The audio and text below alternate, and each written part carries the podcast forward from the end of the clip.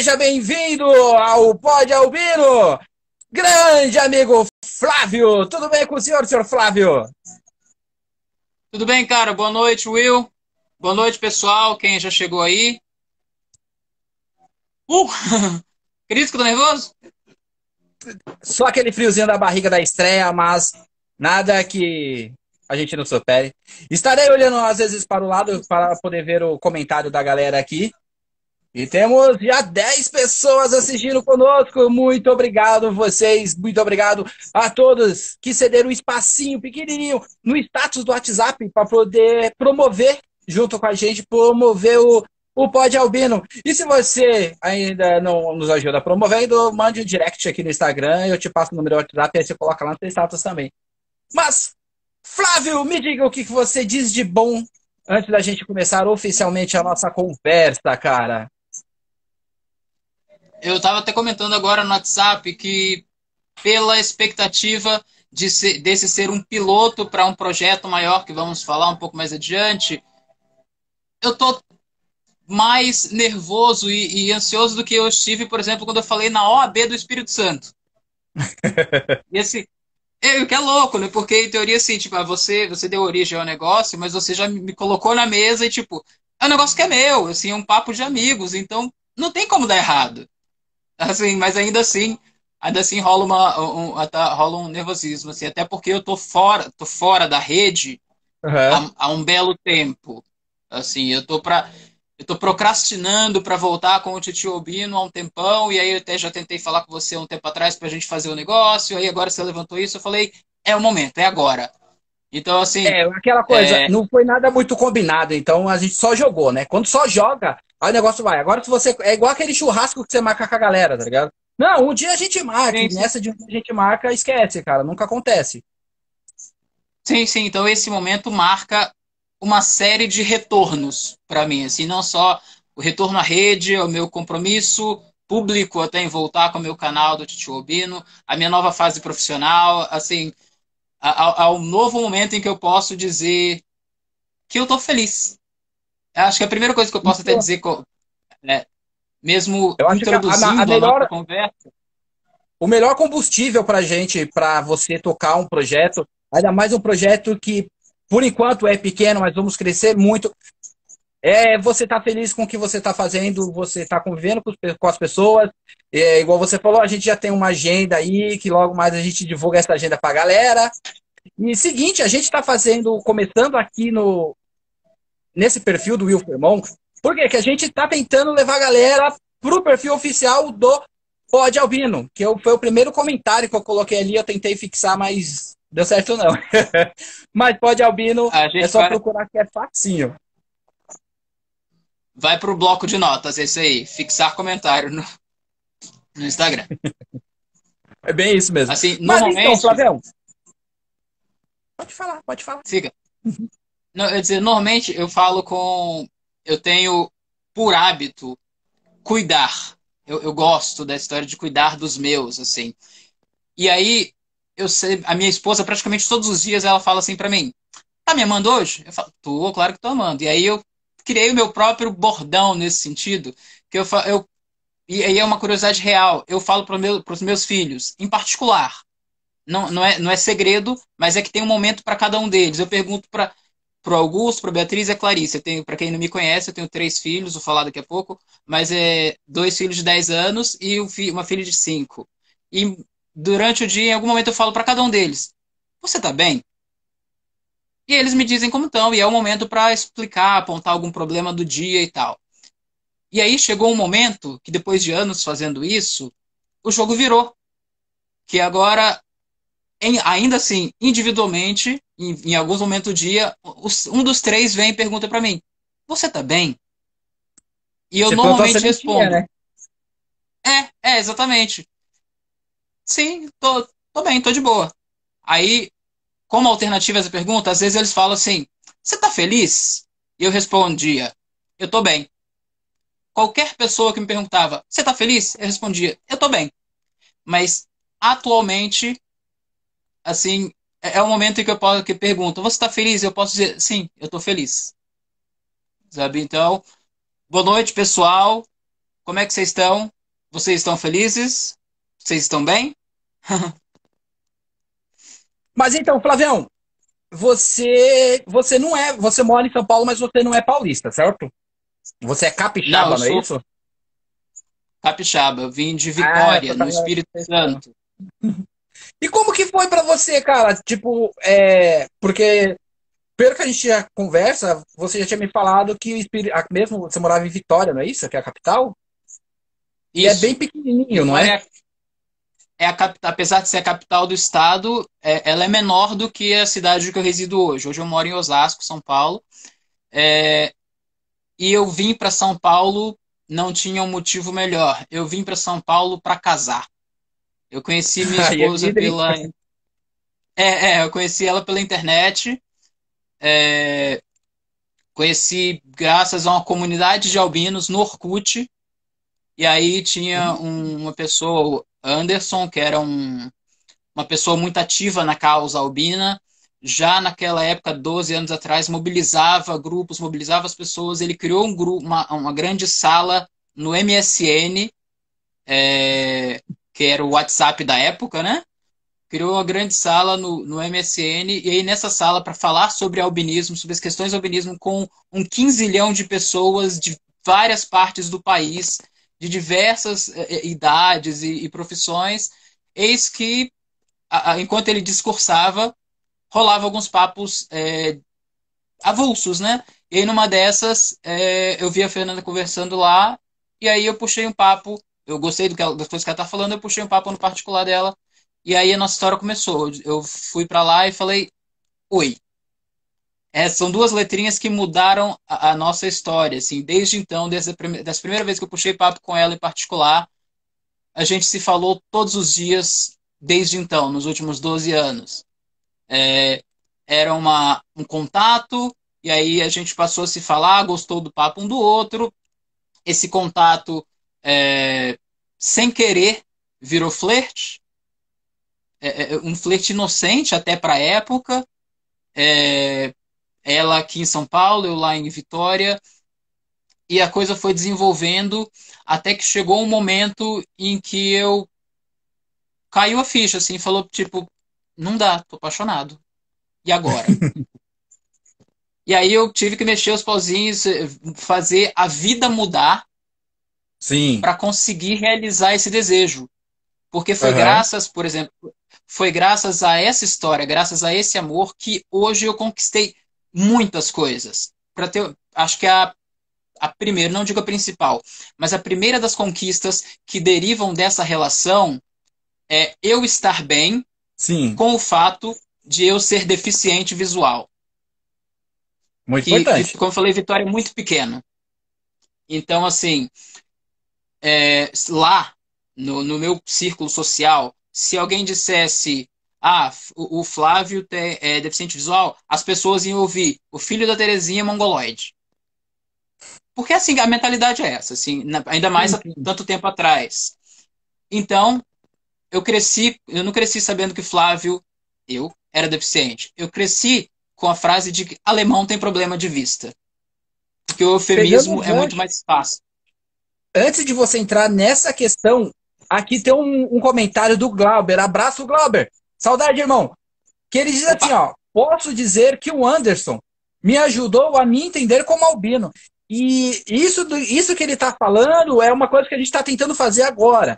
Porque tem muito albino que já conhece, já sabe, só que tem muito albino que às vezes ele acaba se escondendo em algumas redes sociais. E então a gente quer mostrar para esses albinos que nós também somos albinos, que nós podemos fazer coisas incríveis, cara. Independente da história de cada um, a gente pode fazer coisas incríveis. Que aí é onde, você, onde entra essa questão da deficiência também. Porque eu sofri pra caramba para procurar óculos e óculos nunca resolveu. Nunca resolveu minha, o meu problema de vista. A minha filha, uma das minhas filhas, usa óculos agora, mas ela é pequena, falou que resolve, vamos ver. Mas para mim nunca resolveu. Então, e naquela época ninguém falou assim, ó, você tem visão subnormal. Entendeu? Sim, que entra nisso que você tá falando. O conhecimento é, é, com relação ao albinismo, de modo geral, até mesmo pelos médicos, é pouco e muito, muito esparso, assim. Existe, existe muita coisa numa área nebulosa que ainda está se, se estudando.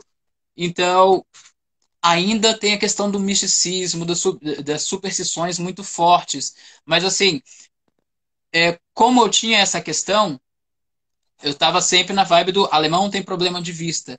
Mas, alheio a isso, é, eu era muito pobre. Assim, então, eu não tinha como fazer acontecer essa história dela em São Paulo e eu em Vitória. E aí eu comecei Sim. a estudar sobre o grupo de albinos, sobre as coisas, e aí eu acabei descobrindo, porventura, o passe livre interestadual. E aí, para eu conseguir fazê-lo, eu tive que assumir para mim, primeiro, que eu era deficiente. E depois eu tive que assumir, tive que ensinar a minha mãe que eu era e mostrar para ela que não é um demérito, Assim, não, não é um problema. Lógico, é o problema tem todos os suas, suas, uh, seus malefícios, enfim. Mas assim, não diminui ninguém. Sabe? Não, não, dizer, que o fi, dizer que o Flávio é deficiente não é a mesma coisa que dizer meu filho é mongoloide. Definitivamente não é. Porque existe, é, é muito comum, principalmente em cidades interiorantes, cidades pequenas, que toda e qualquer deficiência seja colocada no mesmo balaio, assim, na mesma, considera do mesmo uhum. jeito. E não é é, é muitíssimo diferente. Existem muita, mesmo na, na deficiência visual, existem vários graus de, de, de, de, de acuidade visual mesmo, Acuidade, várias, várias enfermidades, várias coisas, exatamente. Então, assim, ah, tem. Normalmente quando eu falo, ah, sou deficiente, a pessoa fala, ué, mas você está me vendo? Não, então tem que explicar que o deficiente visual não é só o cego, existe a baixa visão. E o pior é quando as pessoas perguntam, como que você enxerga? já perguntaram isso. Como é que você enxerga? Ou então, e é, nós estamos conversando. Normalmente, é um metro de distância um do outro. Aí eu lanço essa informação e a pessoa fala: Você tá me vendo? Mas eu é, eu aqui. É, é, não, já, já passei por essa. Nossa, mas você tá vendo aquele negócio ali? E aquele outro negócio lá, tipo, do nada, de repente virou um teste, um psicotécnico, assim, um teste do Detran de uma hora para outra, sabe? Mas a gente passa, a gente educa as pessoas tem, com bom humor, é, paciência, a gente vai falando. Mas assim, eu começo já falando, é, essa história falando de que de aceitação, que acho que é o ponto principal dessa nossa conversa, é a questão de se aceitar e se entender e, de, e entender que você, por ser deficiente, por ser albino, você não é menor, menos capaz do que ninguém. É claro que Ser albino traz uma série, e vamos dar uma expandida nessa série, uhum. traz uma série de impossibilidades, uma série de dificuldades. E cada um vai enfrentá-las à sua maneira. Existem coisas que de fato nós não conseguimos fazer, mas dentre essas, co essas coisas que não podemos fazer, elas são tão, tão, tão, tão menores do que as pessoas pensam, mas tão menores. Assim, quando eu, eu eu no meu último emprego, o médico do trabalho viu meu cargo, olhou para mim e falou: "Mas você não pode fazer isso. Você, você não enxerga." Falei: "Ô, ô, deixa que o meu chefe decide isso aí, por favor, só diz se eu estou apto ou não de acordo com o exame." Tanto é que eu fiquei lá por seis anos. Assim, porque o preconceito está enraizado na cabeça das pessoas. E, tipo, o médico, alguém estudado, estava dizendo na minha cara que eu não podia.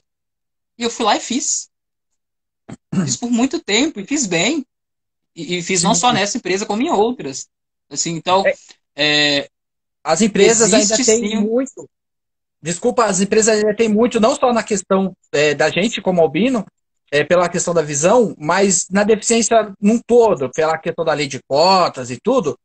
É, eu já vi, tem amigos que falavam assim: ah, eu saí de tal empresa porque eu não fazia nada lá. Aí os outros falam assim, porra, mas você é louco, cara, você não fazia nada. Porra, mas você sabe que faz, não fazer nada cansa, tanto quanto fazer alguma coisa?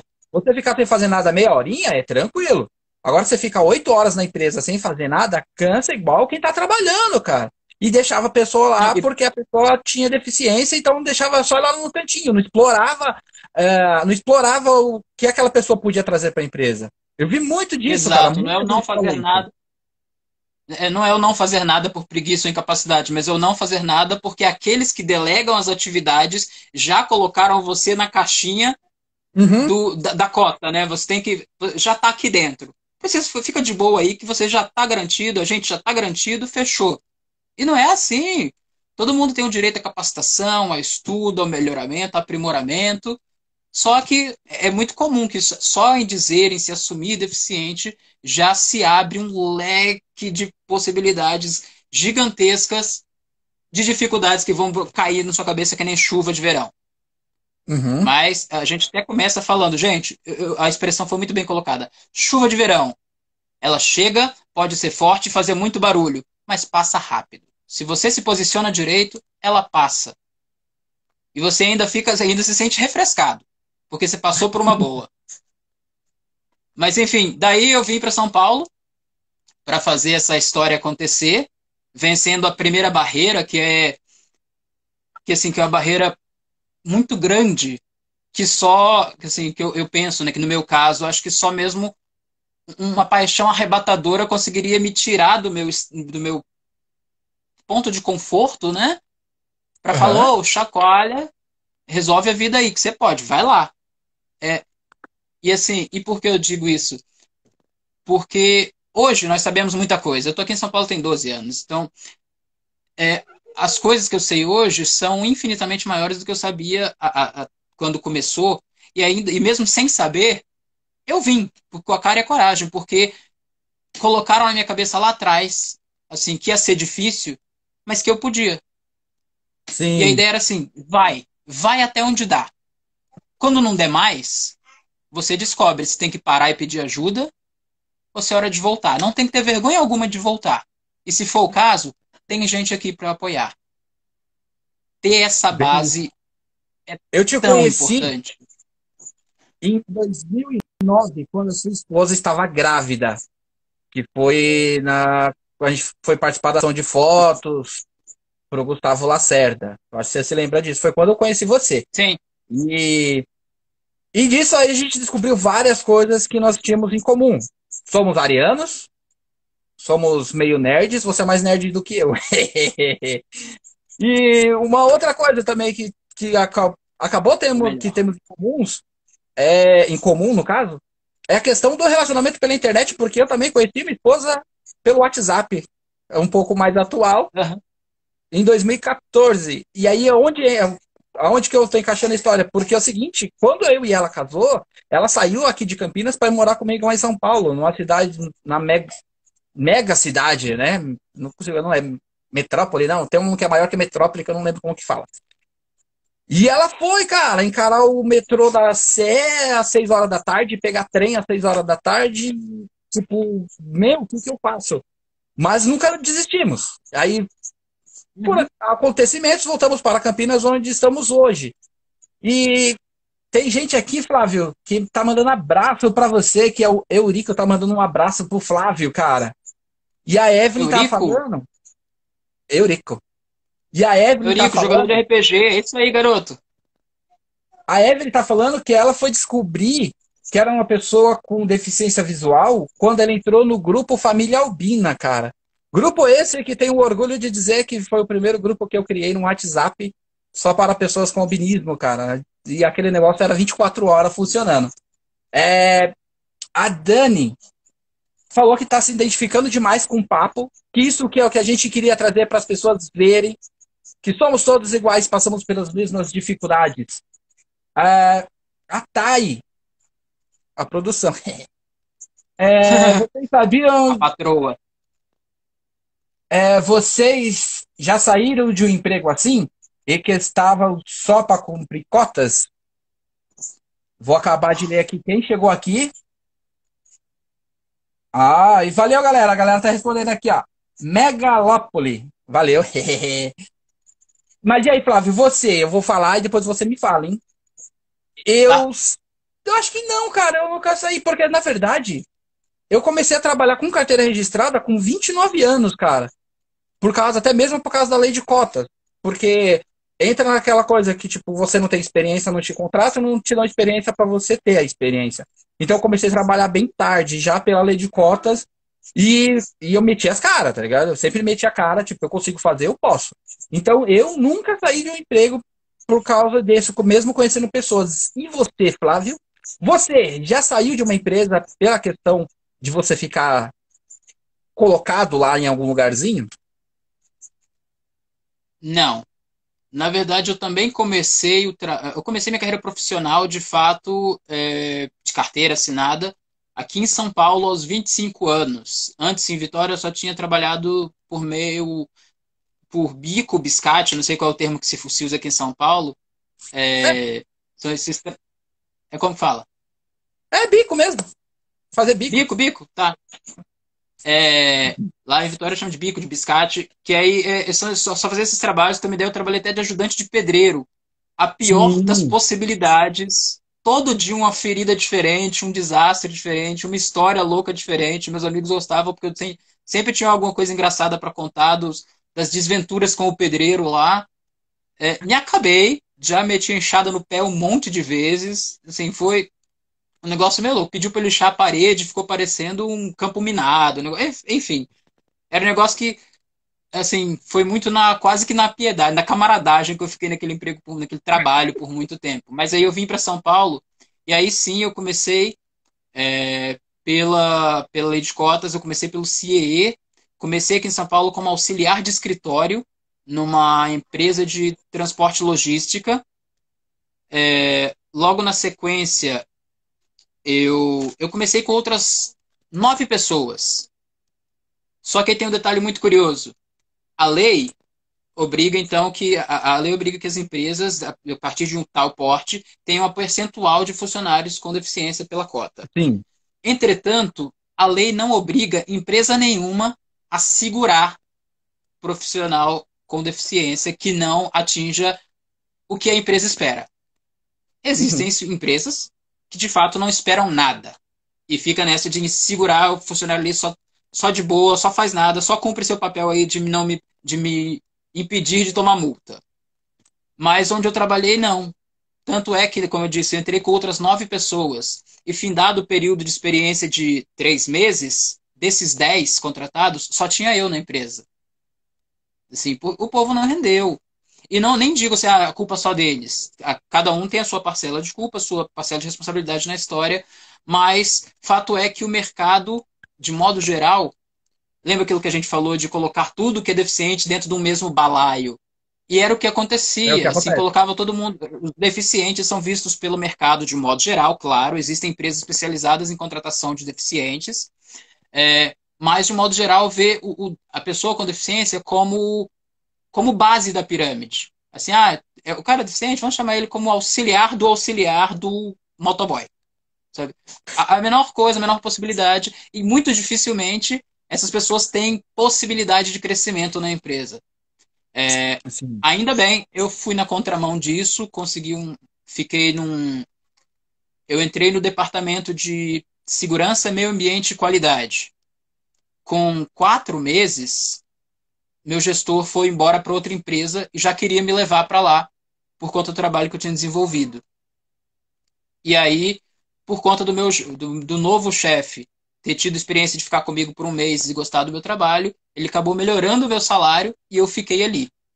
Assim, então foi assim, aqui em São Paulo muito rápido eu consegui um trabalho e muito rápido eu consegui crescer dentro da empresa justamente pela vontade de, de, de trabalhar, de crescer, e aí, a única maneira que ele tinha, por exemplo, de me manter na empresa, para ele poder me dar esse aumento de salário, era mudar o meu cargo. Então, eu deixei, com quatro meses, eu deixei de ser auxiliar de escritório uhum. para ser auxiliar administrativo, assistente administrativo. Sim. Então, já mudou o nível, já mudou o negócio. E aí, algum tempo depois, é, o técnico de segurança a quem eu assessorava mudou para uma outra empresa e me chamou. E aí, nessa ocasião, como eu tinha minha, já estava envolvido no, no departamento, gostei da área, eu comecei, eu descobri, um dos funcionários lá me falou, ah, tem um cursinho técnico na cidade tal, por que você não vê? Eu vi, era longe, longe do centro de São Paulo, acho que era na Penha. Era um, mas, mas era, tinha uma prova para fazer, é, para ganhar bolsa de 50% e tal. E aí, quando eu estava correndo atrás de fazer isso, eu descobri uma outra, um outro curso em Barueri, que também tinha um vestibulinho. Eu fui lá e fiz, o meu, meu chefe de apoio e tal. Eu passei nesse, nesse vestibulinho para segurança do trabalho, passei em primeiro. É, eu estudei segurança do trabalho e aí eu fiquei ali. Só que a oportunidade de crescer não veio. E aí, nesse uhum. caso, nem é somente pela questão da eficiência, da cota, não, é, é, é coisas da empresa mesmo. Quando finalmente surgiu a oportunidade que eu disse, o outro técnico foi para lá e me chamou, eu fui. E uma vez lá, ele, eu fiquei um tempo com ele, e aí, dado momento, ele falou, chegou para mim e falou assim: Olha, eu te chamei aqui porque eu precisava treinar um substituto que eu tô indo embora. Então, eu entrei como assistente de segurança do trabalho, e dali uhum. alguns meses o cara falou: Eu tô indo, segunda-feira é você. Só jogou, só e jogou. Um negócio muito... Exatamente, muito louco. Assim, só, só vai na pilha aí. E eu fui, novamente, eu vou, falei, bom, é uma coisa que a gente, todo mundo, é, as pessoas falam, mas pra gente isso é muito mais real. O não, uhum. você já tem.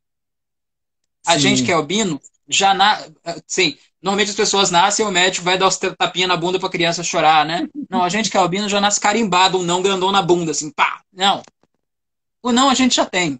Tem que correr atrás do sim. E é muito provável, é até relativamente comum, que os sims não estejam tão longe. É porque a gente tem tanto medo de tentar e levar com a cara na porta, tomar um não, que não vai. E eu fui, e deu certo encontrei umas divergências no caminho, a minha deficiência visual atrapalhou alguma coisa nesse trabalho? Certamente. Sem sombra de dúvida, tá? Eu fazendo inspeção no corredor, eu olhando aquelas prateleiras de cinco andares de altura, você acha que eu enxergo o segundo andar? Claro que não, mas aí a tecnologia já ajudava. Eu já tinha os celulares, dá para tirar fotos, usar zoom.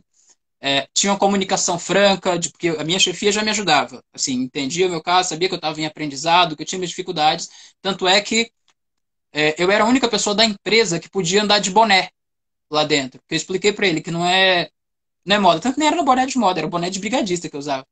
Mas que eu expliquei uhum. para ele que é para filtrar a luminosidade, que é por isso, inclusive, que peço até desculpa que eu tô de chapéu agora, porque eu tô bem abaixo dessa luz que vem bem na cara.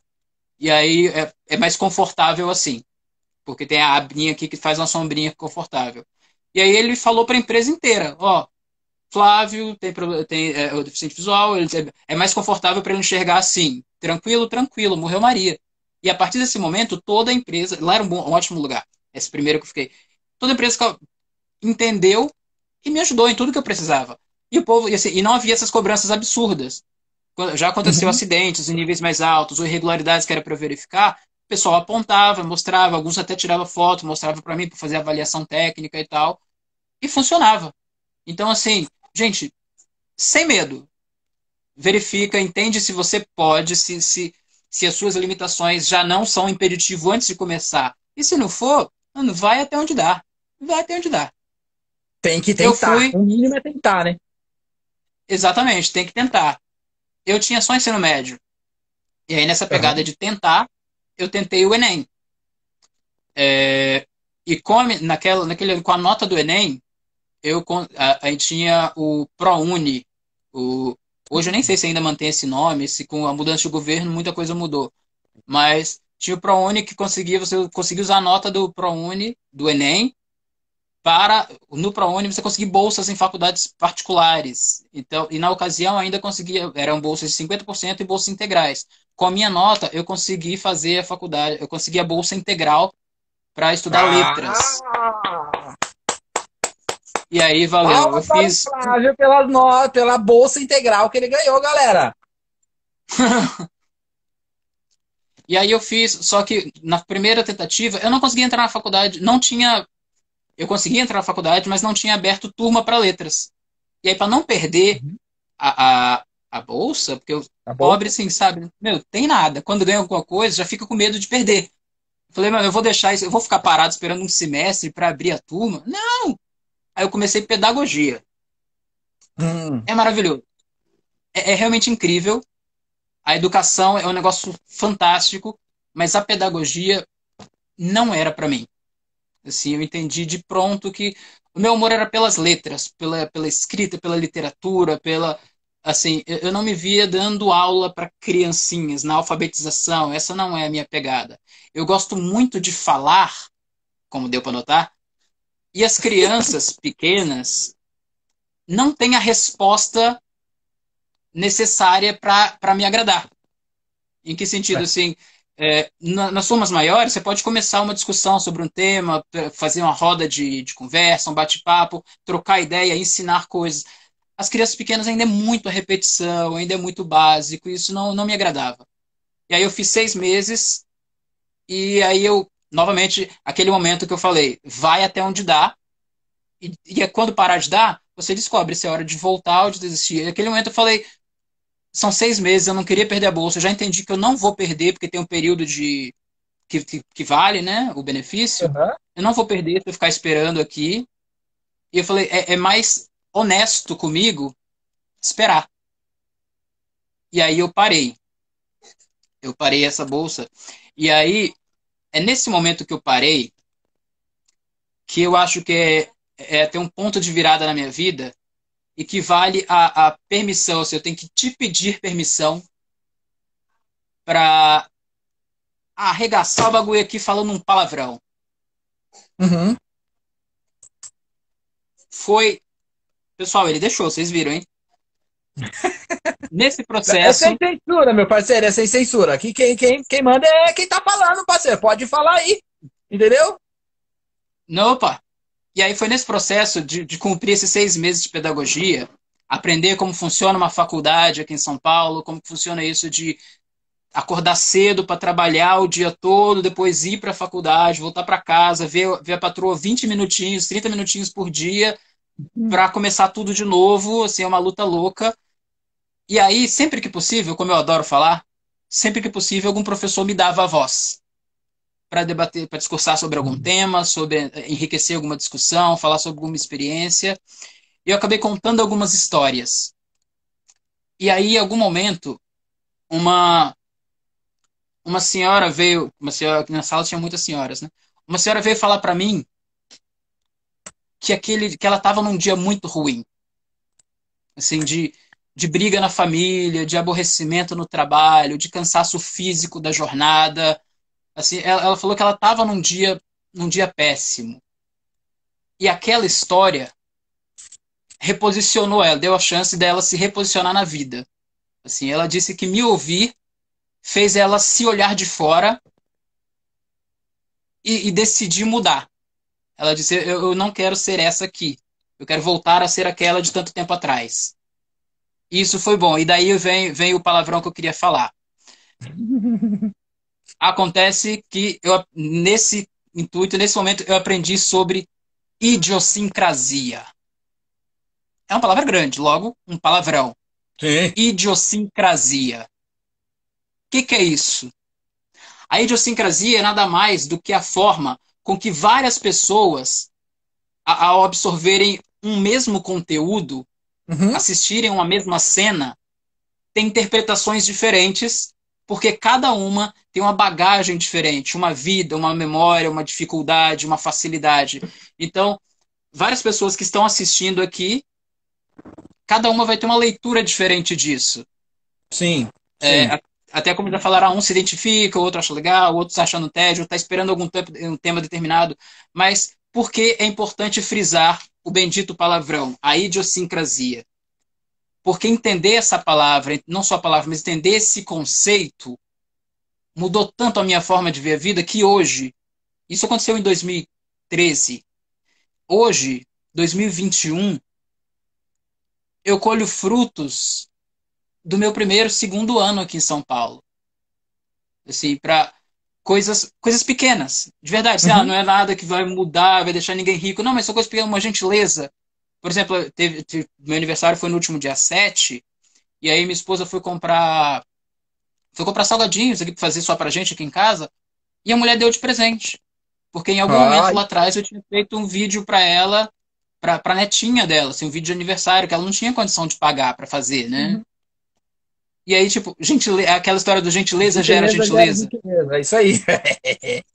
para algumas pessoas, pode ser só um bom dia, uma palavra bonita, pode ser só mais um tonto na internet pagando de coach, de motivador e tal. Mas para outras pessoas que estão realmente passando por problema, passando por um dia ruim, um dia difícil, isso é real. É, é assim, toda e qualquer ajuda para subir um degrau a mais, meu, ela deve ser ouvida, deve ser atendida e respeitada. Uhum. E, aí, é meio que o que a gente está fazendo aqui agora. A gente está criando alicerces para nós dois fazer pezinho para um bando de albino começar a subir degrau. Mas a gente vai falar disso depois. É, foi ali que eu aprendi, então, que de fato eu já era envolvido com, com a arte. Antes de vir para cá, eu já tinha feito, já tinha metido com banda, gravei CD demo, fiz show, mostrei bunda pra polícia no meio do show. Era rock and roll doideira, muita, muita atitude, é, enfim. Já fiz muita coisa, mexi com banda, com teatro, com jornal de rua, com jornal, com teatro de igreja, já dirigi peça de teatro em festival, já apresentei, é, já fiz cenografia, iluminação, enfim, me, me meti na arte de, de, várias maneiras. Eu vim em São Paulo e as coisas mudaram porque a arte primeiro dá muito prazer, mas só depois quem sabe dá dinheiro. Sim, então a arte verdade. ficou um pouco para depois. Mas ficou um pouco é... depois, mas nunca deixei para lá. A Dani, em cima dessa parte que você falou da arte, porque é, se você for ver, a maioria dos artistas, eles são. Eles trabalham por conta, vamos dizer assim. E entra uma pergunta aqui da, da Dani, da Dani Albina, que ela perguntou o seguinte: na opinião de vocês, para nós albinos, é mais fácil trabalhar por cotas e se manter empregado? Ela fez essa pergunta e ela falou que ela já tentou muitas vezes e não teve oportunidade, sempre trabalhou na informalidade ou por poucos períodos. Poucos períodos, vamos dizer assim. Cara, eu, eu particularmente, eu prefiro trabalhar pela lei de cotas, porque é aquela coisa, se você tem o direito, usufrua desse direito. Entendeu? Sim, é... sim. Tem que usufruir, cara. Então vamos embora, vamos para cima. Quando você tá dentro, você vai mostrar que, independente da lei de cotas, você é foda pra caralho e vai continuar no negócio. Entendeu? Independente é de qualquer coisa. Exatamente essa questão. Isso eu é o que exatamente eu acho... nisso. Pode. Então, isso é o que eu acho, porque é. Sei lá, cara. A, a, não, não que trabalhar na informalidade seja ruim. Quando, quando comecei a trabalhar no lá atrás, eu entregava papelzinho de dentista na passarela em Goianazes, cara. Eu ganhava 35 reais por semana. Tipo, porra, tava bom. Aí depois disso eu parei de entregar papelzinho, mas nessa mesma passarela eu comecei a ser camelô lá, entendeu? Eu comecei a ser camelô. E, e seguir a vida. Só que é claro que você estando numa empresa, você tem os seus direitos, você conquistados também, então você vai fazer por onde merecer essa, essas coisas, todos os benefícios, empresas que tem vale alimentação, vale refeição, aquele monte de coisa. Tipo, meu, é muito bom, é muito bom nessa questão. Agora, me diz você, Flávio, o que você acha? Acho que você tocou num ponto muito importante quando diz assim: se é, se tem o direito, usufrua. Isso tem que ser levado à enésima potência. Se você tem o direito a algum benefício, a algum direito, usufrui mesmo. Nunca deixa que isso ingesse você. Se você entrou pela cota, ótimo, a cota abriu as portas para você.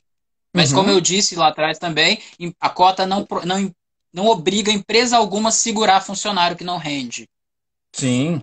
Pra, não pode o, Gaspar mesmo, né? o Will mesmo disse que tem empresa que, que, que só quer que o cara fique encostado. Mas você só tem como saber isso uma vez que você já está lá.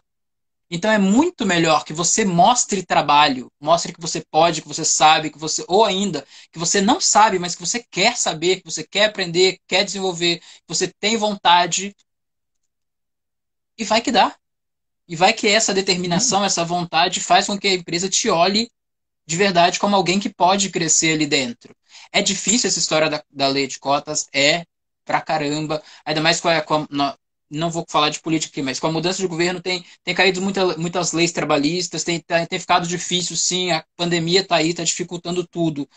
Mas o que você puder tentar, é tentar mesmo. É tentar entrar pela cota, se você tem, enquanto você tenta a cota, se você tem meios de manter a informalidade, vai. Lembra que eu falei? Se você tem, acha que vai dar certo, vai. Vai até onde dá. Ó, tem o um meio aí para isso, microempreendedor individual, você pode pagar a, previdência enquanto você não tem um emprego formal, para você não, você não ficar é, desprotegido depois. Então, vai mantendo a informalidade enquanto você procura a formalidade. O que não pode é ficar sentado no sofá falando: ah, não, eu já tenho aqui o meu laudo, eu não posso trabalhar, eu não. ah, esse benefício aqui tá bom. Não, esse. Um ponto. Esse é o um ponto, ponto final da brincadeira. Tem um ponto nessa questão da informalidade que você falou, que eu sempre falo com a Thay, que é o seguinte: quem tem dinheiro faz dinheiro. Eu tive algumas ideias que eu falei para ela, falei assim, cara, eu tô com uma ideia que funciona assim, ó. Uma delas eu vou falar para vocês. Uma delas era o seguinte, eu trabalhava no centro de São Paulo e a empresa ela me dava o VR e ela me dava o VR, tipo, ponto, acabou. E geralmente os escritórios têm uma copa, alguma coisa assim, lá tinha, porém você não poderia levar marmita. Por isso que os caras te davam o VR, você não podia levar marmita.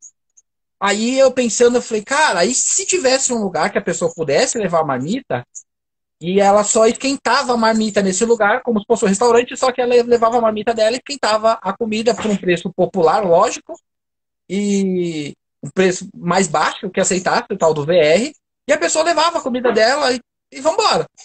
Só que aí você vai vendo, você fala assim, porra, mas aí ia precisar alugar um salão, ter uma par de micro-ondas, é, alguma, tinha que começar do zero. Só que você não tem o dinheiro. Eu falei, ah, eu não tenho dinheiro. Fazer o quê, né? Não passou uns três meses, cara. Eu tava assistindo o jornal, o cara fez isso aí, velho. O cara alugou um ponto lá e ele esquentava a marmita, dava a balinha de brinde e tudo mais. Eu falei, porra, velho, pegaram minhas ideias. Uma outra era uma questão de criança, por causa que eu tinha as meninas. E você que é pai, você sabe disso. Quem, os pais e as mães que estão nos assistindo também vão saber disso. Que é a questão de, às vezes, você tá com, numa festa, alguma coisa assim, se deixar a criança com conhecido, oh, segura aqui, só vou pegar tal coisa ali. E nisso aí a pessoa tá comendo, sei lá, chocolate, dá o chocolate pra criança, porra, só que a criança não pode comer chocolate. Então eu tinha falado assim, cara, e se a gente fizesse umas, umas roupas de, de criança, mais de bebê, bebê, body, né? Com umas frases, tipo, não me alimente se meu pai, se papai e mamãe não autorizar, alguma coisa nesse sentido. E eu falei, é, não, vamos na questão financeira novamente. Aí, depois de um tempo, eu tô assistindo a porcaria do jornal de novo lá. Tá a mulher ganhando rios de dinheiro lá, vendendo esse tipo de roupa pela internet, cara.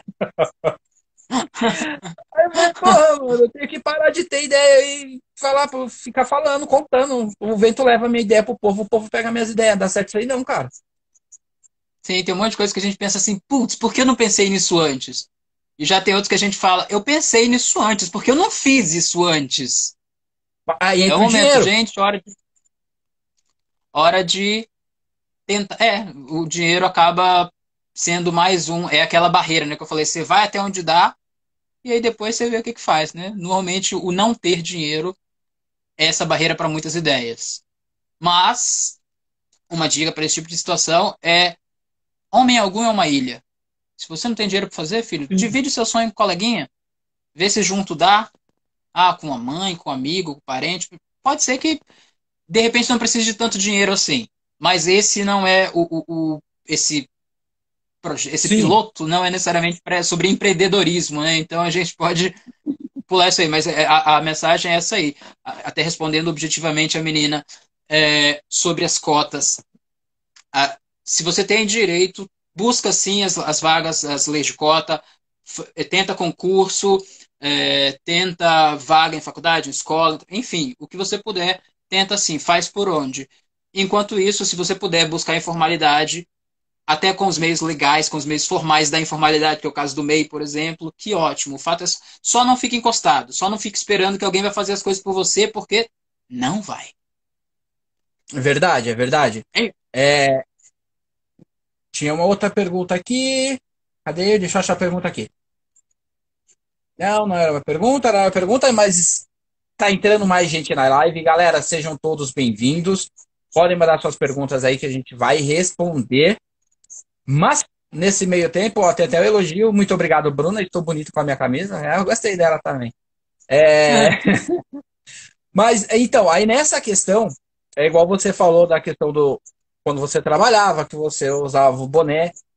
É, esses dias eu estava conversando com a Thay que até uma ideia de um vídeo que eu ia fazer para o canal do YouTube, é, dizendo que, que ser albino custa caro. É simples, é isso. Ah, mas por que custa caro? É, vou colocar o exemplo da minha família, quatro pessoas albinas. Eu tenho que comprar protetor para quatro pessoas. Protetor é caro. Se você Muito for caro. levar pé da letra ali tudo que as pessoas falam que a gente tem que fazer, você vai comprar aquelas camisas, aquelas roupas com proteção, Com proteção UVA, UV. E um monte de coisa. Cara, e aquilo lá não é barato, velho. Aquilo lá não é barato. O óculos, eu comprei, eu tive que fazer o óculos para uma das meninas. É, eu, é, até conversando com a Tati, falei, meu, nós estamos pagando barato. Nós pagamos 600 reais no óculos para a menina. E nós pagamos barato, porque nos grupos de albinos eu já vi gente falando que pagou 1.600, 2.000 reais no óculos, cara. Então, ser albino é caro. E as pessoas não vê Uhum. esse lado.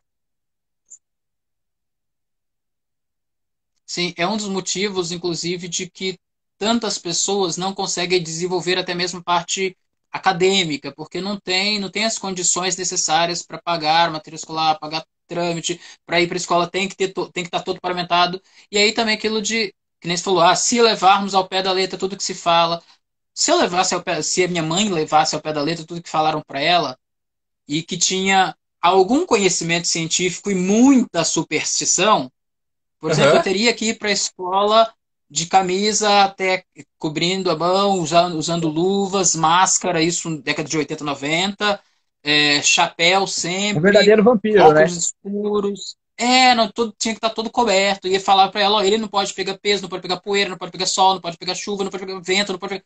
Tipo, é- é- era... Eles escreveram a rosa do Pequeno Príncipe, sabe? Que tem que ficar nessa redoma aqui, com guarda-chuvinha em cima, você leva aqui, coloca, deixa alguém ensinar, absorvendo, né, o conhecimento, como se fosse assim, a gente só senta na sala de aula e o conhecimento vai sendo depositado na cabeça. Tem muita gente que... É. Não, não é só assim. A fase da escola é um tormento todo particular, sobretudo para quem não enxerga. Aí não estou falando somente dos albinos, mas também Uhum. abarcando os deficientes visuais. Mas a fase de estudar é um tormento. Eu, o meu caso, que eu sentava na primeira fileira, empurrava a cadeira, a carteira para frente e ainda assim eu não enxergava. Já teve vezes de ficar com a carteira encostada no quadro e ficar arrastando de um lado para o outro e ainda tinha dificuldade de enxergar. Na sexta série, Uhum. o professor estava copiando do quadro e eu estava ajoelhado no chão atrás dele para poder enxergar e copiar o que estava colocando. Senão, não copiava. Assim, esse é o tipo de coisa que me motivou, assim, a, a motivou a, a querer mais. A ponto de que chegou um momento que eu cansei, cansei de apanhar, uma hora a gente cansa, né? E eu simplesmente parei de copiar. Na sétima série, eu arrumei alguns meios, alguns amigos para ajudar com a matéria, ou então eu ouvia a explicação do professor, fazia um resumo no meu caderno, mostrava para ele, é isso aqui? Ele falou, é, para mim acabou, não preciso copiar, não preciso fazer aquele exercício 15 mil vezes. É Comigo coisa. funcionou. Se você é albino e não aceitou na primeira carteira para ter que copiar a lição, você é privilegiado, sim. É, é.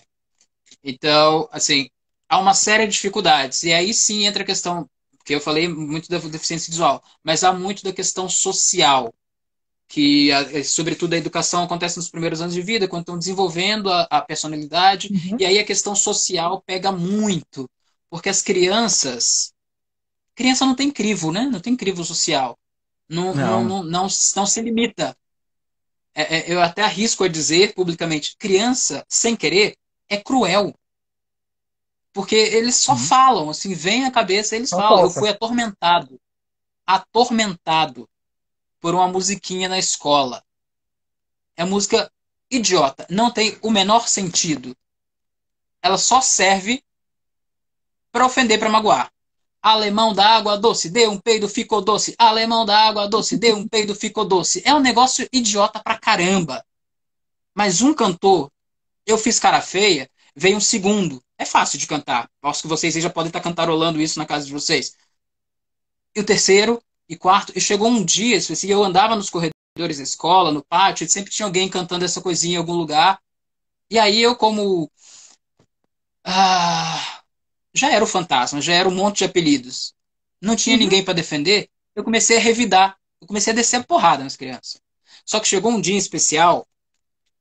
Eu estava na segunda ou terceira série, que eu não me recordo agora, é, que hoje seria o primeiro, segundo ano, né? Tipo, mudou as coisas, a nomenclatura da educação. Mas enfim, eu estava lá na, na segunda ou terceira série, tipo, oito para nove anos, eu acho. Sete, oito anos. E de repente começou alguém cantando no corredor. E aí uma outra pessoa, e uma outra pessoa, e uma outra. E daqui a pouco tinha mais gente cantando isso do que cantando o hino nacional na quinta-feira. Tinha um pátio inteiro. Eram mais de 100 pessoas. 100 pessoas cantando essa bodega para mim. E eu fiz, é claro, o que todo adulto responsável adoraria fazer. Não, é claro que não. Eu tinha oito anos de idade. Com oito anos de idade, toda a minha valentia para enfrentar um outro, ela acabou. Porque cada vez que cantava aquilo, cada vez que repetia aquilo, dizia para mim que eles concordavam que eu era menor, que eu era diferente, uhum. que eu era o, o, o, o sujo, o diferente, o execrável. Tipo, é, era como se dissessem: você não é daqui, o seu lugar não é aqui. E naquele momento, a única defesa que eu consegui pensar foi começar a chorar e sair correndo para o mais longe dali. Eu pulei o muro e fui embora. Eu pulei o muro da escola, me lasquei, nem sei, nem, nem, nem assim, né, sabe, no momento de adrenalina, né? Uhum. Pulei o muro e fui embora, chorando, terrível. Assim, foi. Eu não queria voltar para a escola, mas eu também não podia contar para minha mãe que esse tipo de coisa acontecia. Porque minha mãe, por mais que a minha mãe me super protegeu, minha mãe foi maravilhosa. Por muito tempo, até, até minha adolescência, sobretudo minha adolescência, eu acabei colocando a minha mãe como a origem de todos os meus problemas. Eu, eu decidi, alguma coisa instalou aqui na cabeça, decidi personificar os problemas da minha vida na figura da minha mãe. Como se ela fosse a culpada por tudo que eu sofria ou passava. Tanto que uhum. chegou um dado momento que, para deixar clara essa cisão, essa, essa, esse muro que eu sentia que existia, eu parei de chamá-la de mãe. Eu, o nome da minha mãe é Terezinha. Eram gêmeas, Tereza e Terezinha. Tereza acabou falecendo quando criança, ficou a Terezinha. Enfim, é, apesar, eu, eu parei de chamar a minha mãe de mãe uhum. e comecei a chamá-la de Dona T. que na minha cabeça era isso, eu queria abreviar a figura uhum. dela, queria diminuir o máximo possível e que ela soubesse disso toda vez que eu falasse com ela, que eu chamasse Dona T, ela soubesse que eu estou falando com alguém que eu acho que é pequeno, porque eu me sentia pequeno por causa dela. E por muito tempo, isso funcionou. Por quê? Porque a minha mãe era a única pessoa no mundo que eu não podia bater. Eu decidi transmitir para ela toda a minha raiva, todo o meu ódio, justamente porque eu a amava demais e sabia que contra ela eu não podia dar força para esse sentimento. E até sem querer, nesse momento, a minha mãe foi o meu maior escudo. Uhum. Foi o meu porto seguro, meu ponto seguro. Sim. E e eu escondia muito dela esse tipo de coisa, porque minha mãe é uma velha retada.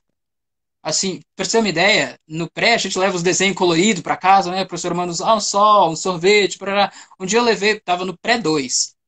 É, eu levei para um desenho bonito para casa e ela falou: Ei, quando é que você vai começar a escrever?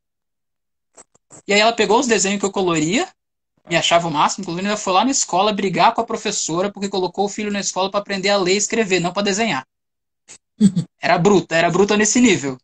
Você é doido. E aí então eu falei, eu, é, não, eu falei, eu, é, não é o tipo de barraco que eu quero pra minha vida, sabe? Então eu começava a esconder, até por, por medo.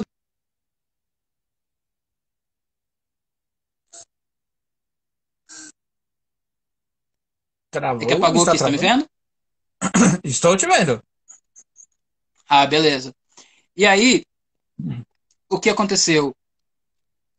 aconteceram outras coisas como essa na vida. Outros momentos, como uma vez que eu, por conta de, em resposta a umas provocações na escola, é, com relação à minha pobreza, com relação ao seu albino, lá, numa outra escola, já que até a quarta série, né, um professor só, aí da quinta para frente são aquele monte. Então, para você, para criança, é um susto terrível, ainda mais uma escola nova, que as pessoas não sabem que eu sou, que eu tenho a deficiência, que eu preciso de apoio, que eu não faço educação física, tem uma série de questões. Então você já era um caso particular naquela escolinha pequena, agora que eu mudei para uma escola gigante de ensino fundamental e médio, eu era o párea de novo. E aí foi terrível. E aí chegou, no, culminou no momento de o menino mexer comigo, bati, eu, o professor estava escrevendo no quadro. Enquanto eu escrevendo no quadro, eu levantei da minha carteira, fui lá na carteira dele, enchi ele de porrada e voltei para minha. E aí nesse momento a professora via, está acontecendo alguma coisa aqui? ficou os alunos abafaram o caso, ficou por isso mesmo. No dia seguinte, a minha mãe foi na escola reclamar porque eu bati num menino na sala de aula e a professora não viu. Se eu fiz isso, alguém podia ter feito comigo e ela não ia gostar. Minha mãe me denunciou. Sabe? Do jeito dela, ela sempre dava. Ela estava me protegendo. Ela me lascou, mas ela estava me protegendo.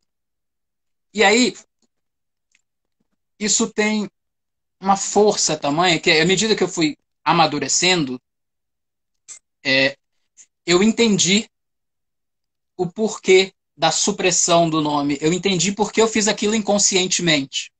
E eu uhum. entendi a grandeza que era aquela mulher. E aí a vida muda. Sabe assim, quando eu tinha por volta de 13 anos, para você ter uma ideia, eu tinha quando eu tinha dois anos eu tive crise convulsiva. E aí eu comecei a tomar Gadernal para poder controlar as convulsões e tomei isso por boa parte da minha vida até os 19 anos, enfim. Tomei por muito tempo. E aí um dia, eu estava conversando com minha avó e minha mãe no quintal, e aconteceu de eu derrubar um comprimido no. Da minha mãe falou assim: Ah, você não vai tomar o remédio? Eu vou, peraí. Peguei lá em cima da geladeira, vim, pra, vim rápido para continuar a conversa, que estava interessante, um momento família ali, eu, minha mãe e minha avó. E aí, tirando o negócio da cartela, caiu o comprimido no chão. Caiu no meu, uhum. aos meus pés. E aí, pra gente que não enxerga, assim, pra qualquer outra pessoa, foda-se, você abaixa e pega. Só que para quem, pra quem tá aí, os albinos sabem que eu, eu, eu olhei pro chão só vi chão. Lógico que eu não enxerguei um comprimido pequenininho. E aí eu fiquei meio que paralisado. E aí eu, sabe, aquele dois segundos que levam a vida toda? O que, que eu faço? O que, que, eu faço? O que, que eu faço? Aí deu estalo que não, não, beleza, eu pego outro. Falei, não, tá aí no seu pé, peguei. Não, caiu no chão, tá sujo, eu pego outro. Aí minha avó falou, tá aqui no seu pé, pega aí. E aí eu me senti, as duas falando pra eu abaixar e pegar. Respirei fundo e falei, ah, eu não estou enxergando o comprimido. E, novamente, aqueles dois segundos que levam uma vida inteira. De eu me sentindo pequeno, pequeno, pequeno. E a minha mãe me pegou pela mão e me agigantou de novo. E aí minha, ela baixou, pegou o comprimido e me deu. E a minha avó uhum. falou: Não, por que agora? Pega outro, tá suja. Falou: Não, mãe. Minha mãe falou pra mãe dela: Não, mãe. É a primeira vez que ele fala que não tá enxergando.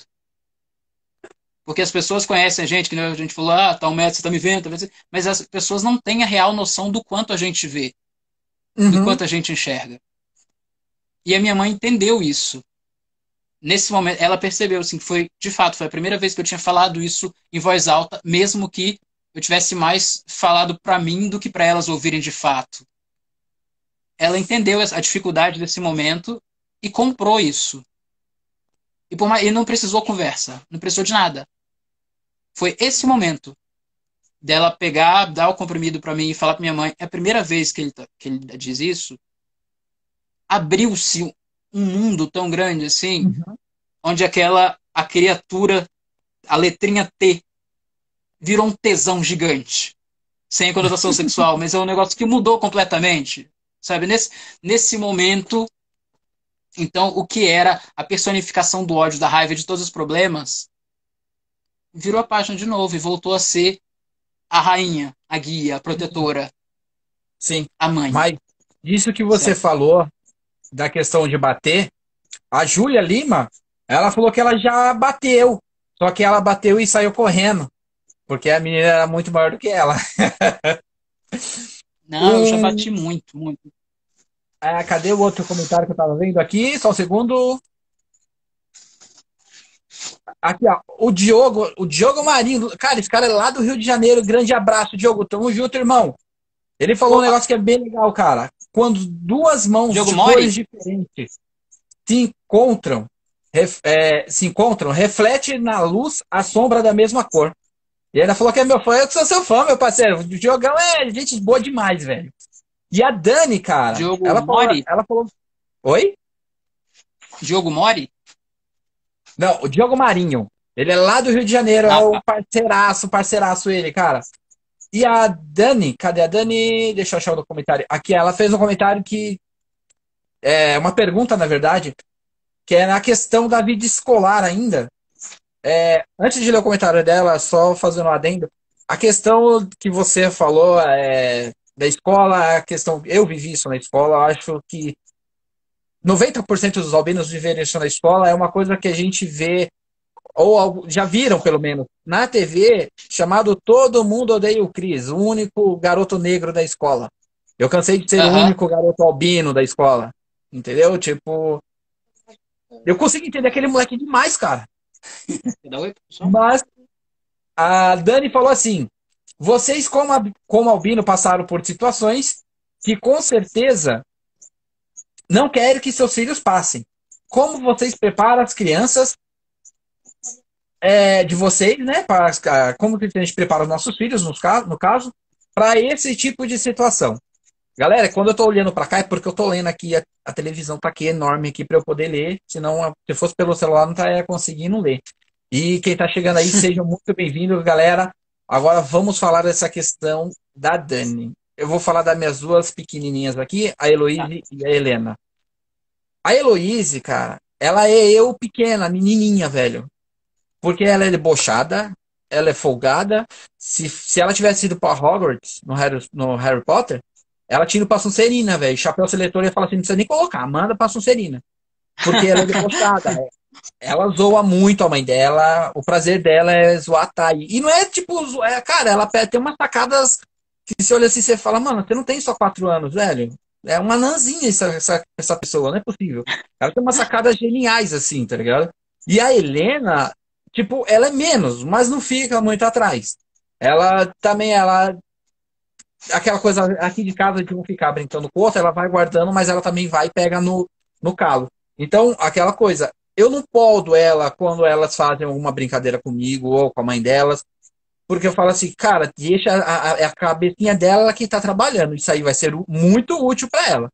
Quando vir outras crianças querer zoar ela, fazer isso, aquilo, aquilo, outro, ela vai saber, vai saber sair da situação. E na dúvida, como o Flávio fez, como você fez, Flávio, senta a mão na lata, parceiro. Senta a mão na lata e corre. Se for maior, faz igual a, a Lulima corre, mano. Entendeu? Mas o importante é isso. Então, eu sou bem tranquilo nessa questão. A gente fica com o coração apertado quando vai pra creche, porque a gente sabe. É, eu sei como eu crio minhas filhas. Eu tenho, eu dou educação para elas. Elas só me chamam de senhor. É que eu ah, fui criado assim, chamar meus pais, meus tios de senhor e senhora. Então eu passei isso para elas, ó. Papai é senhor. Papai, você não, você quem? Aí já corta a conversa no meio e fala, você quem? Aí é senhor, então. Pra... Então eu sei como eu educo minha filha, só que eu não sei como o meu vizinho vai educar o filho dele, a filha dele. Para quando essas pessoas, essas crianças se encontrarem na rua, como que vai ser a, a convivência?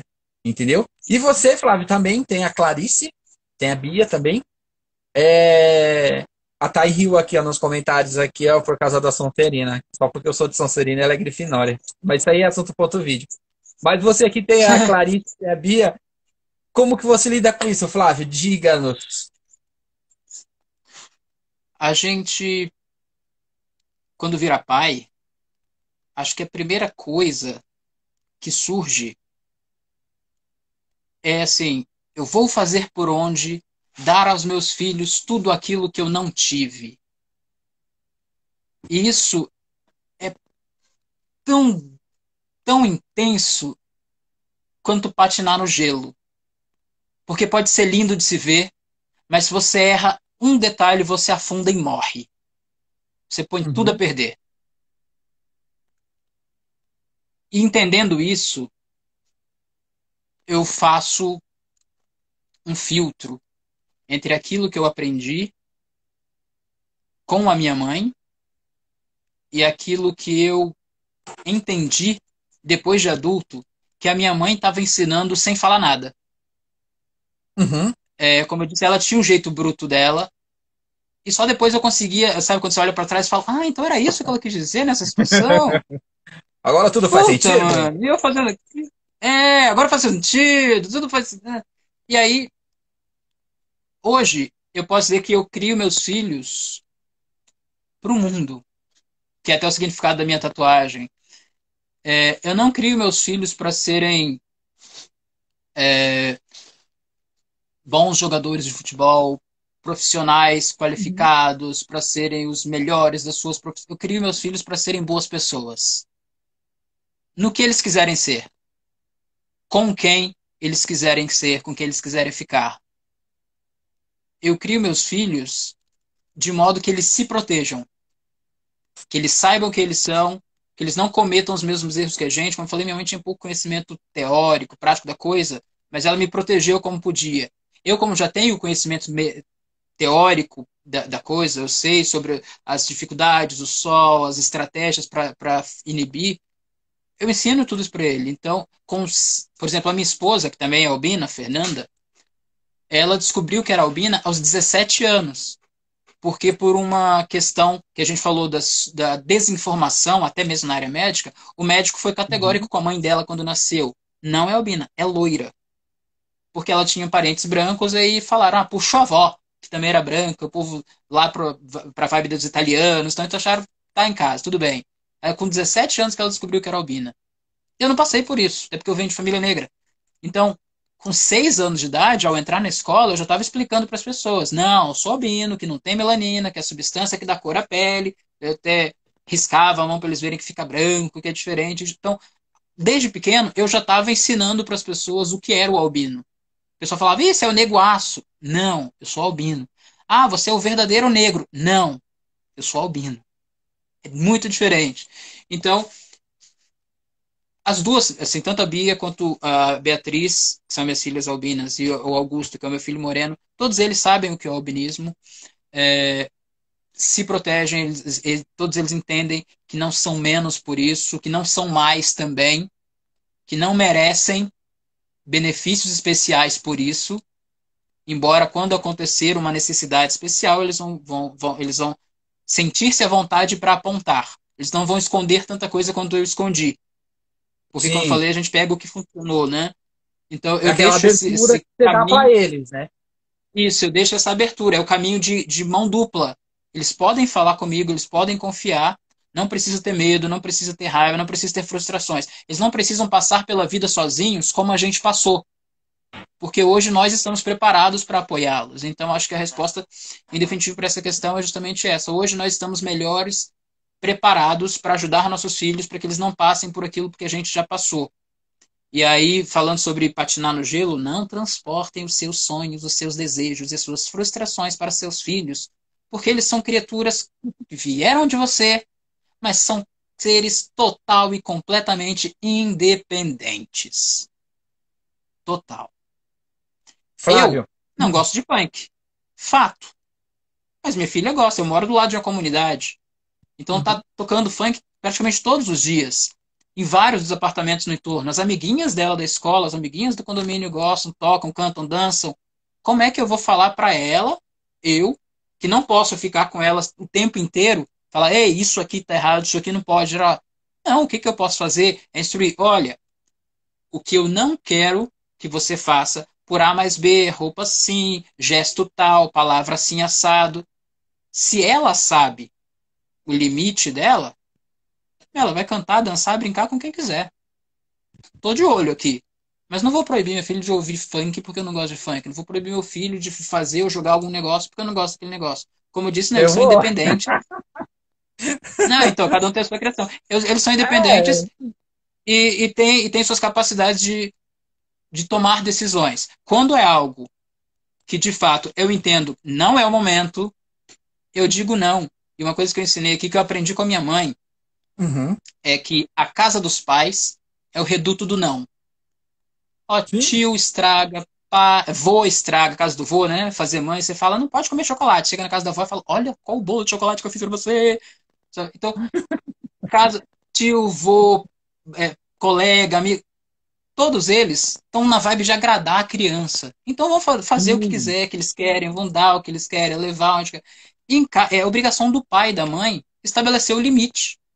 Então, para mim, é muito claro que a casa dos pais é o reduto do não. É aqui que eles têm que entender até onde eles podem ir, até onde podem aceitar. E aí, e aí com base nisso, quando eu digo não, o assunto acabou. Nossa, mas como você é intransigente? Não, não é. É questão do respeito. Há de chegar um momento sobretudo na adolescência, há de chegar um momento em que eles vão revidar o meu não, vão questionar. Ah, mas eu não posso. Não, peraí, vamos conversar, vamos estabelecer argumentos. Mas enquanto é criança, eu disse não, a conversa acabou. Simples, não gostou, vai para cama e chora. Depois, outro momento a gente conversa. E funciona. Comigo Sim. funcionou. Funcionou de boa. Eu só preciso, antes que você puxe uma, um novo tópico para a gente falar, eu só preciso uma, uma, uma obrigação moral de fechar um ponto que para mim é muito importante. A questão, de novo, da minha mãe. Parece que estou parecendo Almodóvar, né? Tudo sobre minha mãe. Não. É que assim, que como eu falei, que eu de, que de repente eu coloquei ela no pedestal do demônio, assim, falei, ela é a personificação de todos os meus problemas. Não, não, não, não. não, então. não. E aí, algum a, momento... a galera aqui, a galera aqui, ó, Dona T, o pessoal já comentou aqui, parceiro, sei que, é que, né, vou falar para você aqui, ó. O Felipe falou grande Dona T. O Alonso, que é o Dan Alonso, colocou Dona T. Grande amigo. Então o pessoal, o pessoal curte a Dona T e a gente. É... Ninguém pensou mal da sua mãe, não, cara. E não, não, então, é, não é porque eu mesmo, eu mesmo crio, criei esse, esse paralelo, de que eu criei essa alcunha para demonstrar uhum. a raiva, o ódio, para personificar, focar e não espalhar Sim. isso para ninguém. Com o passar do tempo, isso foi se afrouxando e eu até, até digo que chegou o um momento em que eu falei isso para ela, que externalizar as coisas é muito importante.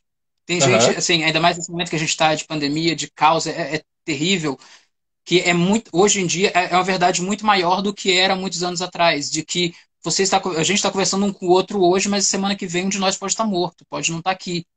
E assim, por mais que nós dois fiquemos trancados dentro de casa, a gente está vivendo uma loucura. Então é muito importante dizer. Eu digo para meus amigos, o Felipe, o Alonso, o pessoal comentou, eu digo para ele, já disse pessoalmente, por telefone, por WhatsApp, já falei que eu amo cada um deles. Eu digo para meus amigos que amo. Eu comecei a fazer isso numa época em que você dizer para um outro cara que você o ama era um negócio meio esquisito ainda. O pessoal opa, como assim? Uh? Não, é importante falar as coisas. Assim, não importa. Eu costumo dizer até nas minhas palestras, nas minhas conversas mais sérias, assim, que não importa o quanto você ame alguém, isso não confere a ela telepatia para saber o que você está pensando o que, qual o limite que você quer estabelecer. Então, eu acho que é muito importante a gente falar algumas coisas. É por isso que a minha esposa todo dia me pergunta se amo, que a gente se diz que se ama todos os dias, que todos os dias meus filhos me perguntam se eu estou bem, assim como eu em algum momento pergunto para eles. Porque eu sei que se, se a nossa história, a história de um desses personagens, for interrompida agora, não vai restar dúvida. Pelo menos não sobre esse fator. A gente vai saber que até o último momento, até o último dia, a gente estava na mesma sintonia tá claro que a gente ama, que não tem nada. Porque quando há um problema a gente fala e resolve. Mas então, sobre minha mãe, eu externalizei para ela no dia do meu casamento, que a gente gravou um, um vídeo depoimento, tanto para eu, para minha esposa e para minha família, e ela para a esposa, para mim e para a família uhum. dela. E aí, nesse foi o momento que eu senti que era o momento de, de, até de fechar esse ciclo, assim, de deixar claro para ela e para todo mundo que se em algum momento eu fiz essa supressão, parei de chamá-la de mãe e passei a chamá-la de dona T por uma questão de raiva, que isso mudou com o tempo e que hoje esse T é um tesão gigante. Mas assim, como, como se diz, eu não tenho um tesão pela vida, eu tenho um tesão, eu tenho um, um amor gigante pela minha mãe e todos os meus amigos estão aí para corroborar isso. E, e, e por mais que tenha por muito tempo sido a personificação dos problemas na minha cabeça, hoje eu entendo tudo que ela fez. Hoje eu entendo todas as escolhas que a minha mãe fez por mim e, e, as coisas que ela sofreu para para que eu ficasse bem, para que eu para que eu, que eu seguisse em frente. Ela nunca falou, eu quero que vocês tirem 10, eu quero que vocês sejam o melhor da sala, como assim? Nunca teve uma cobrança exacerbada, mas ela sempre fez questão de que a gente fizesse. Nós sempre tivemos que ir para a escola, nós sempre tivemos que estar a par com os nossos deveres da escola. Em algum momento ela falou, vocês têm que ir para a igreja. A gente foi para a igreja, conheceu a igreja e de repente a igreja não era a nossa praia. E ela falou: tá tudo bem, enquanto você quer ir, você vai. Se não quer, não vai. O papel dela era apresentar o bom caminho, que na cabeça na criação dela a igreja era o bom caminho. Eu fui, conheci, descobri que não era a minha pegada e tá tudo bem. Porque aquilo que a gente falou, a gente são criaturas independentes, né? A gente, a nós pais, só cabe mostrar o bom caminho. Uhum. E esperar que os filhos sigam. Eu não escolhi esse, mas escolhi outros outras coisas que me, me, prazer, me trouxessem tanto prazer quanto, tanta paz quanto.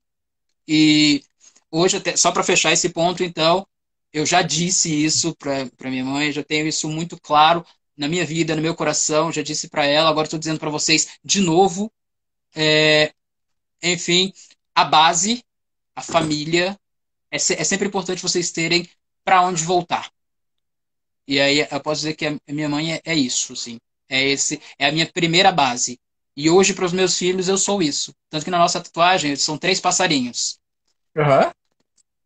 E um, e um galho da árvore onde eles estão. E tem a, o ABC, do Augusto, Beatriz e Clarice. A gente explicou para uhum. eles a, o significado da tatuagem, que, que é cada um deles, que a gente quer que eles cresçam para o mundo, por isso que são aves, são pássaros, né? Que a gente vai criá-los para que eles possam alçar seus próprios voos. Mas o galho da tatuagem sou eu e a Fê. Sim. O galho é a família, é, é o porto seguro para qual eles sempre vão poder voltar. Uhum. E acho que isso meio que completa as, as demais perguntas numa coisa só. Pode seguir. Cara, seguinte. Vem aqui, vem aqui, só falar. A Clarice tá, eh, minha filha menor, ela tá aqui do lado, mas ela tá com vergonha de aparecer. Mas toda hora ela dá uma volta aqui na mesa e dá uma pentelhada. Então, se eu tô olhando tá em volta, sim, estou, eu tô interagindo com ela, tá? Ó, antes de ir para o próximo tópico, já estamos uma hora e 18 de live. Antes de ir para o próximo tópico aqui, que o nosso amigo Felipe citou ali, que é uma coisa bem legal também. É, tem uma pergunta séria para te falar, para te fazer, Flávio, que a, a, mesmo a gente conversando não tinha combinado e você não pode enrolar, entendeu? Não adianta você fazer uma super explicação, é simples, fato, é rápido, entendeu? Minha esposa costuma falar, você romantiza a porra toda. Não, é, é então, bem essa pegada mesmo. Você... Não tem romantismo Fala. dessa vez, parceiro. Você tem que me falar, Nescau ou Todd? Bate e volta. Hã? Nescau ou Todd? Todd. Eu prefiro Nescau, tá bom. Vamos lá, o Felipe falou o seguinte: apesar de todas as dificuldades, este cara, o Flávio, foi um espelho para muita gente. Uh, sendo um baita formador de ideias e é isso aí mesmo que ele escreveu aqui, fomentador de arte. Mande um abraço pro meu mestre de RPG, querido alemão. Abraço, querido alemão. E é o seguinte, Flavinho, então, em cima disso aqui, é... tem uma filha minha aqui. Filha, aí, em cima disso aqui, em cima disso aqui, cara, cadê a produção? Produção! Invadir o palco. Cadê a produção? A produção!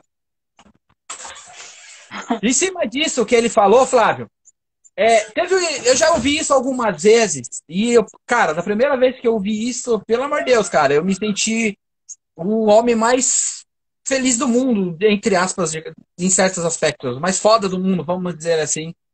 Que é falar, um cara chegou em mim e falou assim, cara, eu me espelho em você, velho. Tipo, pela sua história, tudo que você faz. É, quando eu cheguei na internet era tudo mato. O meu canal do YouTube tem desde 2007, 2008, uma coisa assim. Logo que dava para você. Naquela época só podia fazer vídeos curtinhos. Só que eu nunca cheguei a trabalhar é, sempre naquilo, nos vídeos, porque eu precisava de um emprego para poder sustentar, certo? Então eu não dava uhum. atenção ao canal do YouTube. Mas aí o cara falou que se espelhava em mim, cara. Que tipo, falou assim, pô, eu me espelho em você, você é foda, não sei o quê. E até hoje eu ainda falo isso para as pessoas. É... Igual você fala da questão de romantizar, é, eu acho que as pessoas que não. Da gentileza gera gentileza, na verdade, que você falou. É, eu acho que as pessoas que não acreditam nisso, tipo, as pessoas já estão amargas por si, tá ligado? Então, e é uma coisa que eu sempre falo com algumas pessoas, da questão de, de é, você, você é espelho para uma outra pessoa, mesmo que você não saiba. Poucas pessoas têm, têm a coragem, entre aspas, ou a não vergonha, de chegar e falar assim, cara, eu me espelho em você porque você é isso, é assim, assim, assada. Tá ligado? E em cima disso, você é youtuber também, o Titio Albino.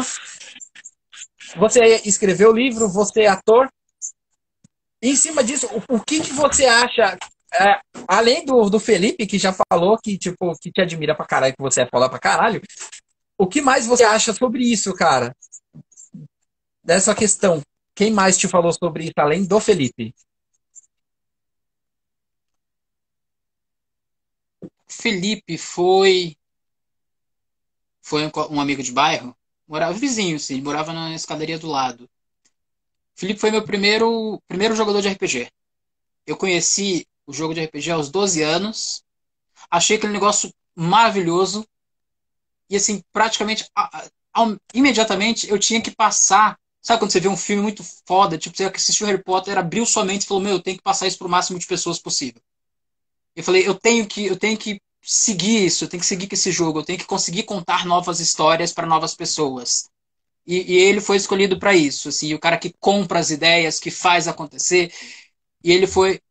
E aí, até com base nisso, a nossa a história, que era só mais um dos, dos vários amigos da rua, e por muito tempo, então, o Felipe tornou-se o melhor amigo, que é aquele com que passava mais tempo fazendo mais coisas. A gente incursou junto pela, pelo RPG, pelo desenho, pela música, é, pelo rock. Então a gente incursionou junto em algumas coisas. E não só. E assim, é, é um dos caras que eu já falei com todas as letras que eu amo, sem receio de, parecer, de, de ser mal interpretado, é, mesmo para a uhum. época. Então, um pouco agora. É, e alguns outros amigos dessa mesma época disseram, o próprio Alonso já, já me disse algo assim, e, e alguns outros amigos o disseram também. E, e aí você, é aquele momento você pensa assim, mas será que eu sou isso tudo?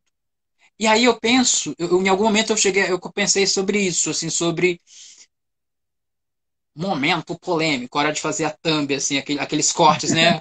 Pode albino, cortes pode albino, né? É, corte, vai ter o corte albino, vai ter, vai estar tá, vai tá no Instagram. É assim, então. Do Pod Albino, pra galera poder já seguir lá. O Pod Albino vai ter os cortes do Pod Albino lá, hein? A gente vai editar tudo bonitinho e jogar lá também. Então eu vou lançar aqui o primeiro corte polêmico. É, por mais de uma vez, eu já pensei em me matar. E por mais de uma vez, eu já tentei. Quando novo. E a minha mãe estava lá e segurou. Mas várias das vezes que eu só pensei muito naquilo, uhum. que não levei a tentativa de fato, esses caras estavam lá. Às vezes eles não nem sabiam de nada. Porque esse pensamento passou por várias vezes na vida, vários momentos. E, e sabe aquilo que a, a, a bendita idiosincrasia? Em algum momento lancei palavras que não foram ao vento. Essas palavras chegaram em algum coração e ali ficaram só esperando o momento de voltar para mim.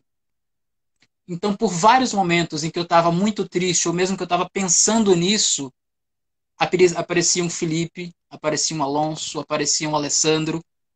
Sabe quando aquele, o dia está cinza e aparece alguém do nada em casa. Às vezes eu tinha amigos, eu tenho, tenho relação, tenho, por exemplo, com o Alessandro, que era um cara que eu ia na casa dele, ele ia na minha, para falar nada. Às vezes a gente não conversava, a gente só queria estar junto. Então eu ia para casa dele para tomar café no chão do quarto, lendo alguma revistinha, algum livro meu, enquanto ele está fazendo o trabalho da escola, sentado ao computador, ou assistindo série dele. Assim, várias vezes já aconteceu disso, da gente ir para casa um do outro só para ficar junto. Sabe? Nem, nem precisava de conversa. Às vezes, é claro que rola interação e tal, mas era, era, o tipo, o nível, era o tipo de amizade que tinha esse nível que só estar perto já ajudava. E esse é o tipo de coisa que eleva tão alto que nem dá medo de cair. Pelo uhum. contrário, dá vontade de pegar na mão e sair voando. E aí, sobre essa história de espelhar, eu ficava pensando, mas será que eu falo tudo? Em algum momento, que um desses estava em dificuldade, eu fui aquele que falou, que olhou o lado dele, que se colocou no lugar e falou a palavra certa, que falou que falou a palavra amiga. Às vezes, muitas vezes, inclusive, para todas as que eu citei, para muitas vezes, inclusive, eu já falei, cara, você está errado. Não concordo, não é assim. Porque amizade também é isso. Sim. Você conseguir apontar o erro sem ser o carrasco é colocar o outro no lugar ali, fazê-lo pensar em outras possibilidades. Não apenas dizer, meu, você tá errado, cala a boca, vira o jogo, vira o disco. Não é isso. Por vários momentos eu falei, eu não concordo com o que você está fazendo por causa disso, disso e disso. E de repente um desses disso, um desses argumentos, chegou. Um desses argumentos virou a tal da idiosincrasia ali. Que eu podia dizer para 15 mil outras pessoas em 15 mil outras circunstâncias, mas que nesse um caso a informação chegou e se instalou naquela cabeça e naquele coração. Eu acredito, existe assim, a, a, a dúvida que move o mundo. Quem somos, de onde viemos, por onde vamos, qual é o objetivo da vida, do universo e tudo mais. Uhum. Para mim, tudo isso condensa, né? Qual é o objetivo da vida? Para mim, a resposta dessa é muito fácil. Um monte de gente, um monte de filósofo se debruçou sobre isso e ainda tem muitas discussões, palestras. Para mim, é muito fácil. Qual o sentido da vida? Para mim, Flávio, André Silva, Titio Albino, o sentido da vida é tocar o outro. É alcançar, é fazer a diferença. E torcer. Só, só torcer para que em algum momento alguém, ao fazer isso, tenha você como mira. Ou que esses, para que ele está dizendo, em algum momento se te apoiem depois. Não é fazer o bem esperando algo, não. Não. Eu entendo que, o, que é, o, o nosso papel aqui é fazer a diferença para outra pessoa, fazer diferença para o outro. O que eu, eu digo assim, que to, o que todas as pessoas que já tiveram contato comigo podem esperar de mim é minha franqueza. Então, eu já, já bati, até mesmo com você, com a Thay, a gente já bateu de frente bastante via WhatsApp, já saí de grupo, já briguei, a gente já tretou. Quem nunca? E aí é, que, é, é o que mostra justamente a questão quando a história é de verdade. Porque mostra que, não, não era uma birra. É, o que estava defendendo um ponto e foi educado, o negócio foi, não foi, não, não, rolou baixaria. Não, a gente defendeu um ponto e dali a algum tempo, quando a poeira baixou, a gente voltou a se falar e se entendeu. Ó, você pensava A, eu pensava B. A gente segue junto pensando A e B, cada um na sua. Sim. É sim. possível. É muito possível. O, o momento político, sobretudo depois de 2018, polarizou o mundo. O nosso, pelo menos o Brasil, né? Mas o mundo vive uma polarização hoje muito grande e, às vezes, é sim preferível se trancar numa bolha de pessoas que ou pensam como você, ou simplesmente não pensam como fulano. Mas é mesmo que você não vive em bolha alguma, eu acho que é muito importante você tentar se cercar de pessoas que te queiram bem. Podem pensar diferente de você, mas tem que, tem que ter em comum essa questão de nós podemos pensar ideologicamente diferente, ter religião diferente, ter político diferente, times diferentes, mas eu, eu, eu sei que essa pessoa me quer bem, porque eu a quero bem. É aquela coisa, quando... o que seria do azul se todo mundo só gostasse do amarelo? Sim, e quando eu, quando eu cansei essa compreensão de que eu podia fazer a diferença na vida dos outros, falando, um negócio que veio de graça. Mas só você nasceu, começou a fazer barulho, daqui a pouco está falando. Quando eu notei que as pessoas que eu falava e as pessoas prestavam atenção em mim. Sabe o que é epifania? Epifania é aquele momento em que o céu se abre, vem um fecho de luz, um coro dos anjos dizendo. Oh! quando eu notei, quando eu notei que isso acontecia, que eu tinha esse poder de falar uhum. e as pessoas ouvirem, eu comecei a ver outras pessoas que tinham esse poder. E eu comecei a ver um monte de pessoas que usam esse poder para coisas ruins, para coisas para fins egoístas. E quando eu vi que a gente consegue fazer isso só para melhorar o dia de alguém, putz, mano, é de graça. E tantas vezes isso voltou aquele bom dia, eu falei branco, aquela, aquela pessoa aparecer em casa só para trocar uma ideia de bobeira. Tantas vezes isso me tirou da fossa. Falei, nunca mais na minha vida eu vou deixar de fazer isso. Assim, em agradecimento a tudo que passou, em, memória de tudo que veio e, e, assim, e na tentativa sincera de fazer com que os meus filhos sejam assim, de que todos aqueles que passaram por mim, em algum momento alimenta essa corrente do bem, sabe de fazer isso também. Não estou pagando de bom moço aqui, não. Eu sou um cara terrível. Minha cabeça, puxa, antro de pecaminações, doideiras, enfim. Mas, sempre que dá, a gente só faz. A gente só segue. Já saiu falando um monte de novo. Ô, gente, desculpa. É, eu não, não resisto, eu acabo romantizando a porra toda. Não, mas é, a ideia é essa mesmo. Galera, é o seguinte. É, eu tinha falado, acho que eu falei. Eu não lembro se eu falei no começo da live.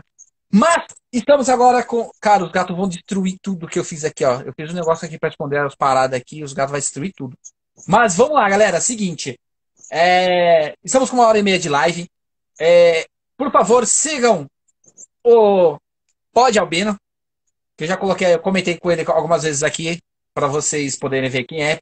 Que logo as lives serão por lá. Mas por enquanto temos uma agenda.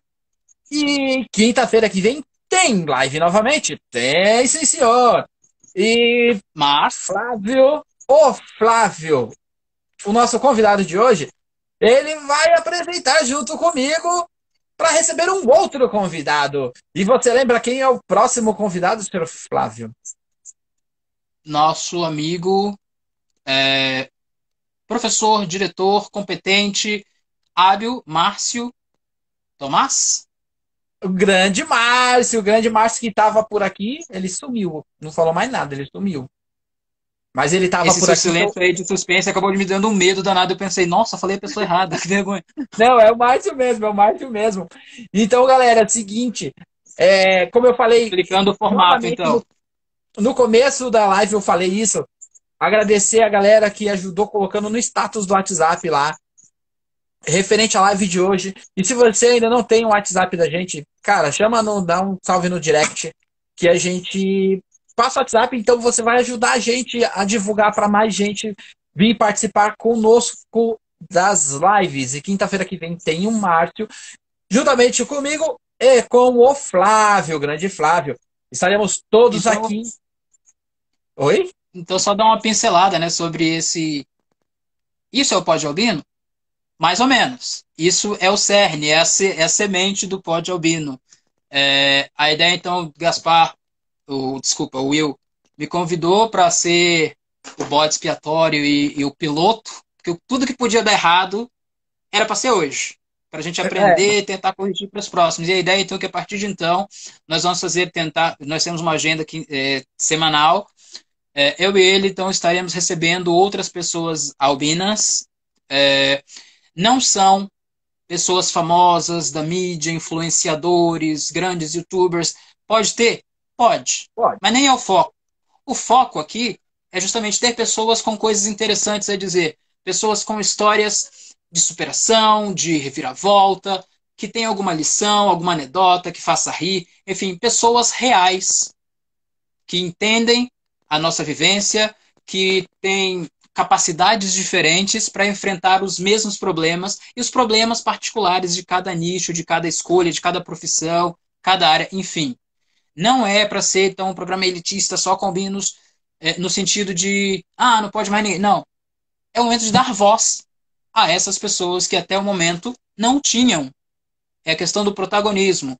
Nisso do protagonismo, em algum momento, é, eu não vou esgotar todo o tempo falar aqui, porque teremos muito tempo várias quintas-feiras. Mas a ideia é justamente trazer o albino, a pessoa normalmente anônima, que só tem destaque quando é apontado na rua, quando é alvo de algum meme, de alguma chacota, é trazer essa pessoa para a luz, para a ribalta e dar a ela a voz, dar ela o microfone e com o apoio de vocês aí assistindo, participando, deixando suas dúvidas, perguntas, seus comentários, sugestões, a gente poder normalizar esse assunto esse universo que ainda é tão cheio de tabus, preconceitos e desinformação.